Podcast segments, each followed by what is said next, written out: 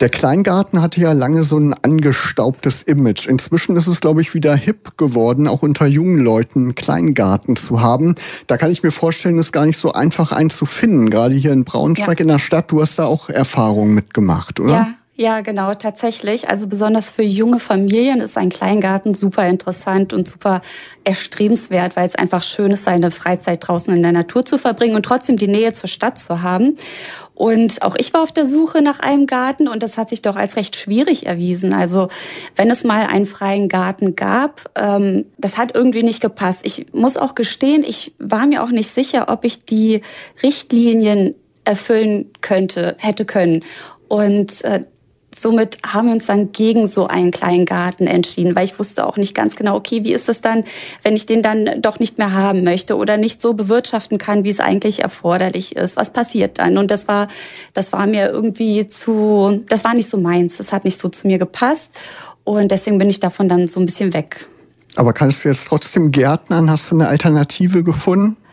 Ja, tatsächlich. Also bei uns ist es so, wir, gut, wir sind rausgezogen aus der Stadt. Also schöner wäre es natürlich gewesen, wenn man hätte einen Kompromiss finden können. Also das Leben in der Stadt und einen Platz zum Gärtnern. Zu der damaligen Zeit gab es das noch nicht, als wir dann weggezogen sind.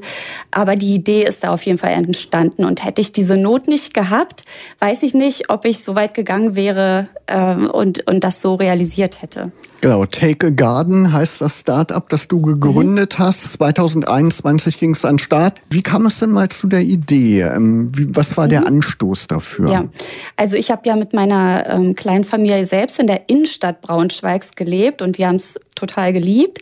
Allerdings mit kleinem Kind ist es doch besonders im Sommer oh, die Sehnsucht nach draußen ist sehr groß und die Sehnsucht aber auch in einem privaten Bereich äh, die Natur zu genießen ist einfach sehr groß gewesen. Natürlich, wir haben hier wunderschöne Parks gerade in der Region, den Prinzenpark und viele andere auch.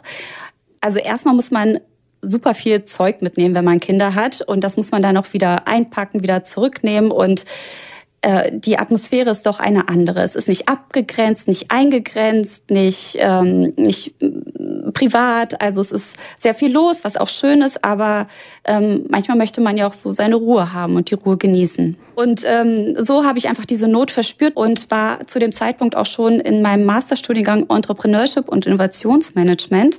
Und da habe ich so das Handwerkszeug sozusagen an die Hand bekommen, wie man gründet oder was man zumindest beachten sollte oder welche Wege man gehen kann und äh, wie man vorgehen kann. Und ähm, dann bin ich dieser Idee weit, immer weiter nachgegangen und habe recherchiert, habe Umfragen gemacht und habe mich immer so weiter vorangetastet. Und zu dem Zeitpunkt durfte ich dann auch ähm, den Sommer den Garten meiner Freundin benutzen. Und dann dachte ich, ja, es wäre doch so cool, wenn Menschen, die selbst ihren Garten nicht permanent oder wenn sie den Garten selbst nicht nutzen, anderen zur Verfügung stellen würden. Und so ist die Idee einfach entstanden. So kam das Ganze dann ins Rollen. Bist du mit der Resonanz bislang zufrieden? Ja, die Resonanz ist super positiv. Wir sind sehr zufrieden. Ähm, natürlich wünschen wir uns noch mehr Gärten, noch mehr Menschen, die ihren Garten zur Verfügung stellen. Aber wir sind äh, am Wachsen und ähm, freuen uns über jeden Gastgeber, der über unsere Plattform ähm, seinen Garten anderen Menschen zur Verfügung stellt. Du sagst wir, also du machst das nicht alleine. Mein Co-Founder Valentin Sauer, der ist für die ganze Technik verantwortlich und ähm, zusätzlich holen wir uns dann Freelancer, wenn wir weitere Kompetenzen benötigen, die, mit denen wir dann zusammenarbeiten. Und das ist ja wirklich eine ganz neue Idee. So eine Plattform gab es mhm. bislang nicht. Wenn man auf die Seite geht, dann erinnert das äh, gleich irgendwie an Airbnb. Das war so meine erste Assoziation, ja. wo man eben ähm, Ferienwohnungen oder Zimmer, wenn man eben unterwegs ist, mieten kann. Ähm, das war wahrscheinlich auch euer Vorbild, oder? Tatsächlich, tatsächlich ja. Es ist ähm, quasi das Airbnb, aber in Grün.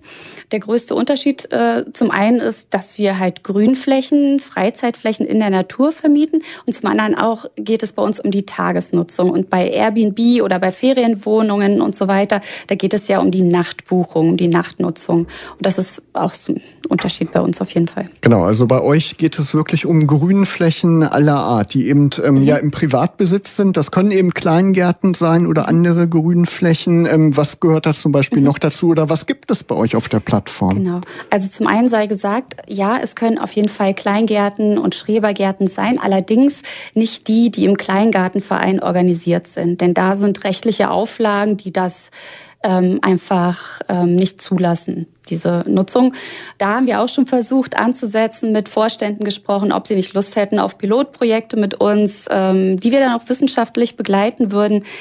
Aber es ist leider noch nicht zu einem Pilotprojekt gekommen. Vielleicht ergibt sich aber in Zukunft da noch etwas, dass man da vielleicht auch neue Wege wagt zu gehen. Ähm, bei uns auf der Plattform, wir bieten ja Grün- und Freizeitflächen für jeden Anlass und jedes Bedürfnis. Das ist so das, was wir wollen. Wir wollen einfach den Zugang zur Natur ermöglichen in jeglicher Hinsicht. Und wir haben bei uns Mietäcker zum Anbau von Obst und Gemüse.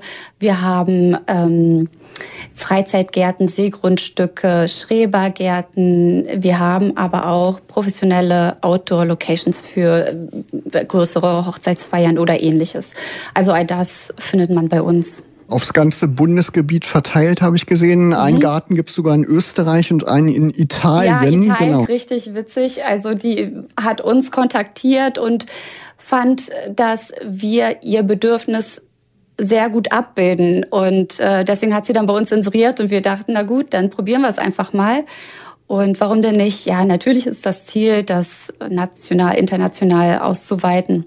Genau, muss, wie es möglich ist. Muss man einfach mal stöbern unter take-garden.com und vielleicht ist dann wirklich der passende Garten oder eben die passende Grünfläche dabei. Erklär nochmal, wie funktioniert das, mhm. wenn jetzt eine Hörerin oder Hörer äh, zuhört und die ähm, sich vielleicht sagen, oh, da habe ich vielleicht noch eine mhm. Grünfläche, die könnte ich ja mal für einen Geburtstag vermieten. Ähm, wie funktioniert das bei euch, was mhm. zu inserieren? Also das ist ganz einfach. Man geht auf die Seite und dann geht man auf ähm, Gastgeber werden oder jetzt inserieren und ähm, dann registriert man sich und wird durch einen Inserierungsprozess geführt. Das sind, meine ich, fünf Schritte wie Beschreibung, Bild hochladen, Ausstattungsmerkmale hinzufügen, ähm, solche Sachen. Und ähm, dann wird das gespeichert und ähm, wir überprüfen das Ganze nochmal, haben, falls noch Rückfragen sind, dann nehmen wir nochmal Kontakt mit dem Gastgeber auf und dann wird das Ganze veröffentlicht. Und für den Gastgeber ist das Ganze auch absolut kostenlos. Wir erheben eine Servicegebühr, diese ist dann bei Buchung aber vom Gast zu tragen.